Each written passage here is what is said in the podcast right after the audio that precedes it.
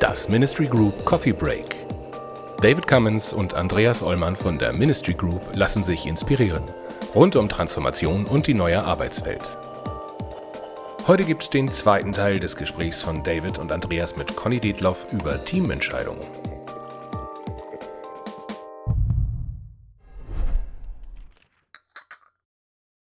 Wir hatten zum Beispiel mal auch so einen, so einen, so einen Fall, da haben da ging es um Teams. Da wollten wir Teams ein bisschen selbstbestimmter aufstellen. Dass also viele Entscheidungen, wirkliche Entscheidungen, die vielleicht früher von formalen Führungskräften, wie ich es war, getroffen werden sollten oder auch wurden, sollten dann die Teams, die Menschen in den Teams entscheiden.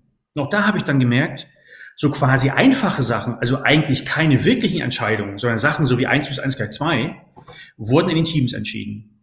Auch gerne entschieden. Aber richtige Entscheidungen, das heißt, wo eben nicht klar war, was ist jetzt der richtige Weg, die wurden wieder zurückdelegiert. An mich zum Beispiel. Na, ich sagte, hey, halt, stopp. Äh, ihr wollt doch entscheiden. Genau das sind Entscheidungen, die ihr treffen sollt. Da sind wir jetzt ja wirklich an einem, an einem, an einem Punkt, finde ich, ähm, den ich ganz faszinierend finde. Also David hat es ja gerade so in die, in die Richtung hingebracht, ähm, wie eigentlich Entscheiden mit Führen zusammenhängt, so ein bisschen. Ne? Also der Schiedsrichter führt jetzt nicht die Mannschaft, aber er führt das Spiel, äh, achtet darauf, dass die Regeln eingehalten sind und so weiter. Das ist, finde ich, ist eine gute Analogie auch zu vielen Strukturen in Unternehmen. Ähm, jetzt haben wir so ein bisschen ja implizit eigentlich darüber gesprochen, über den Zusammenhang von Führung und, und Entscheiden. Ähm, ich habe mal irgendwann früher gesagt, ähm, dass ich gelernt habe in den letzten 25 Jahren, ähm, Führungskraft und Unternehmer sein, so eine Art Entscheidungsmaschine zu werden. Also ich, hab, ich bin darauf trainiert worden, wenn irgendwas auf mich zukommt, was wo wirklich eine Entscheidung nötig ist, die halt immer unter Unsicherheit natürlich stattfindet, dann habe ich mir bestimmtes Verhalten antrainiert. Mhm. Bestimmte Fragen zu stellen, bestimmte äh, versuchen, bestimmte Informationen einzusammeln bis zu einem gewissen Punkt und dann äh, mutig genug zu sein, zu sagen, okay, ich glaube, ich weiß jetzt genug, um eine Entscheidung zu fällen. Und das, was du gerade gesagt hast über das hinterher schlauer sein und sich ärgern, äh, kenne ich auch wunderbar. Mhm. Hat auch äh, eine ganze Zeit lang gedauert, bis ich mir zugestehen konnte, dass das äh, deswegen nicht heißt, dass ich ein schlechter Entscheider bin, nur weil ich vielleicht Fehler mache, sondern durch die Fehler lerne ich ja auch und werde besser. Ähm, und dieses, was du gerade beschrieben hast mit den, mit den Teams, denen wir dann auch bei der Ministry Group mehr Entscheidungsfähigkeit geben wollten, mehr Eigenverantwortung, mehr Selbstorganisation, damit eben auch wirklich mehr Entscheidungen gefällt werden mussten. Das ist ein Phänomen, was wir auch beobachtet haben. Mhm. Meine Frage, die ich mir stelle, hm, kann man entscheiden lernen? Also wenn ich als Unternehmen möchte, dass ähm, dass in den Teams mehr Entscheidungen gefällt werden. Und wir haben Organisationsstrukturen und DNAs und wie auch immer, in denen das gar nicht vorgesehen war bisher. Oder wenn dann nur auf einem Niveau 1 plus 1 gleich 2. So wie dein Beispiel mit den sechs äh, Veranstaltungen pro Jahr. Und ich aber jetzt sage, okay, ich ich merke, ich muss mehr Entscheidungen dahin bringen, wo Wissen um die Notwendigkeit stattfindet. Die ist ja meistens bei den Teams und nicht bei den Führungskräften. Wenn das also alle sozusagen mir bewusst ist, wie, wie kriege ich es hin oder wie kann ich es hinbekommen, dass dann Menschen lernen zu entscheiden in Strukturen, die eigentlich darauf ausgelegt sind, dass Menschen nicht entscheiden müssen. Ich habe ja so, so für mich so ein kleines Werkzeug angelegt, äh, was ich immer nutze, wenn ich eine Entscheidung treffen muss. Und ich mache euch auch da wieder ein Beispiel. Mhm. Ähm, und zwar, meine Tochter hat dieses Werkzeug genutzt. Meine Tochter sollte vom halben Jahr, glaube ich, sich entscheiden, welches Fach belegt sie als Leistungskurs. Biologie oder Geografie, glaube ich, war das. Zwei Fächer.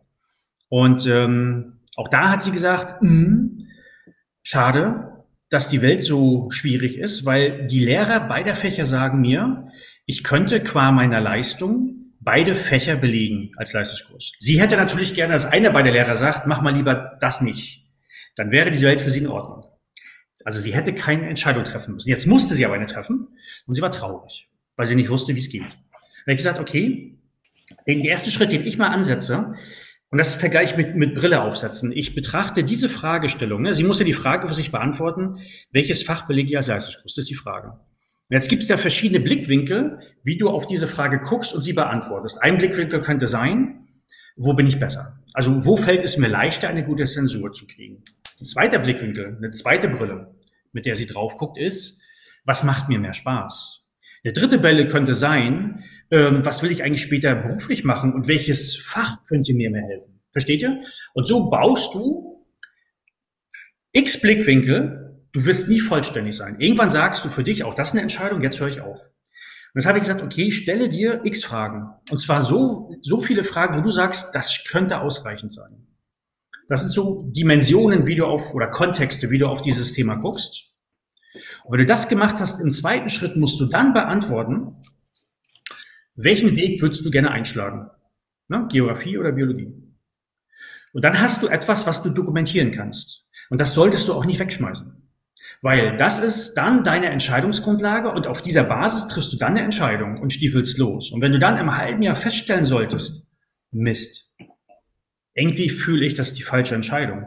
Holst du dieses Stück Papier wieder raus und sagst, hm, auf welcher Basis habe ich halt damals entschieden? Und dann mag es sein, dass du dann ein halbes Jahr später neue Blickwinkel drauf hast oder bestimmte Blickwinkel jetzt anders siehst, die du früher anders gesehen hast. Zum Beispiel Blickwinkel, was, was macht mir mehr Spaß? Wenn du früher gesagt hast, lieber Geo als Bio und dann stellst du fest, ah, Bio, ist ja irgendwie auch, hm, keine Ahnung, wahrscheinlich besser. Ne?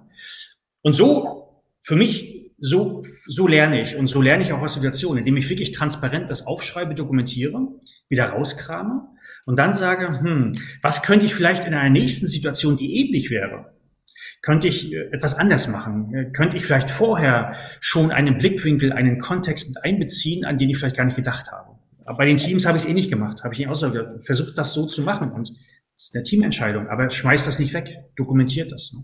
Das ist so eine Art Dialog mit sich selbst.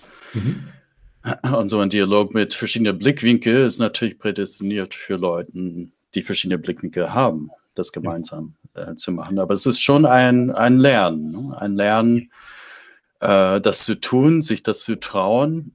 Das sind schwere Entscheidungen. Es ist schwer, schwer für Leute zu treffen, wenn sie es nicht gewohnt sind und wenn sie Angst haben, dass sie die falsche Entscheidung, also wenn sie die falsche Entscheidung treffen, dass sie bestraft werden oder es auch erlebt haben, dass sie bestraft werden. Ich bin, die Situation, die du beschreibst, habe ich auch dann gerade bei Teamentscheidungen gehabt und da habe ich einen kleinen, damals so einen kleinen Kniff angewendet. Ich habe gesagt, okay, ähm, für mich war klar, dass, dass ich definitiv auf Basis dessen, dass ich gar nicht so tief an dem Operativen dran war als Führungskraft, gar nicht in der Lage war, ähm, immer die besten Entscheidungen zu treffen. Also war, war für mich klar, das Team kann das besser, weil da sind die Experten. Nur, sie haben, wie du beschrieben hast, Angst gehabt. Was passiert, wenn nachträglich rauskommt, dass die Entscheidung falsch war? Und wenn dann jemand zu mir kommt, zu uns kommt und sagt, ey, sag mal, warum habt ihr das so gemacht? Also wenn ein Schuldiger gesucht werden soll. Und dann habe ich gesagt, okay, lasst uns doch einen Deal machen. Den Deal haben wir nur gemacht. Jetzt kann ich darüber erzählen, weil schon Jahre zurück. Ähm, ihr trefft immer die Entscheidung, aber angenommen, es kommt wirklich jemand zu euch und sagt, warum Ne? Entscheidung war falsch. Könnt ihr gerne sagen, ich habe die Entscheidung getroffen. Ne? Und so habe ich ihnen so ein bisschen die Last davon genommen. Das Kuriose war, die Situation ist nie eingetroffen. Sie haben nicht immer die richtigen Entscheidungen getroffen, aber es kam niemand zu ihnen. Das haben sie, das haben sie irgendwann realisiert der gesagt hat, sag mal, wer von euch hier im Team hat jetzt die Entscheidung getroffen? Die Situation ist nie eingetreten und dementsprechend ist das irgendwann auch aus der Welt gewesen. Irgendwann haben die gesagt, das passt ja und das fühlt sich gar nicht so schlecht an, wenn wir diese Entscheidung treffen. Ähm, in der Regel sind sie immer gut, nicht immer, aber wenn sie eben nicht gut waren, dann haben wir uns eh mehr geärgert als alle anderen. Da kam nie jemand und hat gesagt, sag mal, jetzt will ich wirklich den Schuldigen mal finden. Hat, äh, hat es vielleicht was damit zu tun, dass du denen unglaublich viel Vertrauen geschenkt hast? Ja. Ich meine, wenn du sagst, egal was ihr entscheidet, ich nehme die Verantwortung da, da, dafür, das mhm. ist unglaublich viel Vertrauen, was da gezeigt wird. Ja, ich habe einfach Vertrauen deshalb, weil, wie von, wie gesagt, bei mir war der feste Glaube, das war schon fast ein Wissen, ähm, dass äh, diese Menschen dort in dem Team die, die, die, es, es geht gar nicht, dass ich immer die besten Entscheidungen treffe. Das funktioniert gar nicht, weil ich bin nur ein Mensch, das sind acht. Und da gab es immer zu bestimmten Themenstellungen einen Experten. Also wie, wie wahnsinnig müsste ich sein, den Glauben zu haben, dass immer ich die besten Entscheidungen treffe. Das ist ja unglaublich. Dann würde ich ja ein Übermensch sein, der, der ich nicht bin und den ich auch nicht kenne. Hm, und das war die Idee dahinter, wo ich gesagt habe, also funktioniert gar nicht. Also, ich, ich kann das gar nicht. Also ich könnte es tun, aber dann werden die Entscheidungen immer mittelmäßig ausfallen. Ihr könnt es viel besser, weil ihr, ihr seid viel näher dran. Und das war die Idee, das war der Glaube dahinter. Und weil ich diesen Glauben hatte, habe ich ihnen wahrscheinlich auch automatisch vertraut, ja, weil ich diesen festen Glauben hatte. Ja, also im Sinne des Business entschieden. Also ich bin jetzt nicht der Gutmensch gewesen, der hat, ich möchte einfach, dass ihr unbedingt entscheidet. Ich habe einfach aus, aus einer Business-Perspektive gesehen, das geht gar nicht anders, als dass die bessere Entscheidungen treffen als ich, weil das sind die Experten und nicht ich. Ja, ich kann andere Sachen vielleicht besser als die, aber das in dem Umfeld, was wirklich Teamentscheidungen waren, das geht gar nicht. Das müssen die machen. Das ist besser fürs Business, fürs Geschäft, fürs Unternehmen, fürs Team. Ja? Das war die Idee dahinter, ja. ja.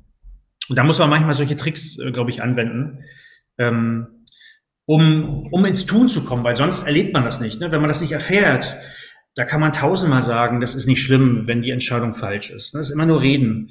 Wenn man das nicht erfährt, aber dafür muss man erstmal handeln, da muss, man ins Handeln kommen, um Erfahrung zu sammeln. Und deshalb muss man manchmal solche kleinen, vielleicht solche kleinen, die ja nicht schlimm sind, solche kleinen Tricks mal anwenden, um dann ähm, ins Handeln zu kommen und dann zusammen Erfahrungen zu sammeln.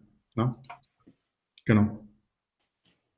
Ja, also deshalb, wie vorhin schon gesagt, das Thema Entscheiden, glaube ich, wird so, auch wenn ich, ich habe ja die letzten Jahre ganz viele Führungsworkshops und Seminare auch gemacht.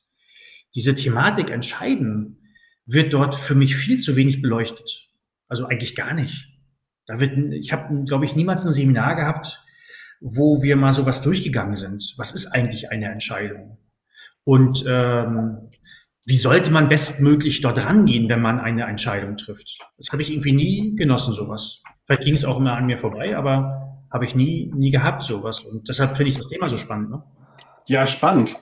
Ja, super. Wie geht's euch? Mein Kaffee ist leer. Unser Coffee Break ist auch langsam zu Ende. Und ich danke dir sehr, dass du äh, diese Einblicke mit uns geteilt hast. Das war die aktuelle Folge aus unserer Reihe Coffee Breaks. Andreas Ollmann und David Cummins von der Ministry Group diskutieren hier mit wechselnden Gästen die Herausforderungen im Kontext von New Work, digitaler Transformation und Leadership. Die Ministry Group berät Organisationen seit über 20 Jahren zu Aufgaben im Spannungsfeld zwischen Kommunikation, Technologie und Organisationsentwicklung. Mehr Infos gibt es auf ministrygroup.de.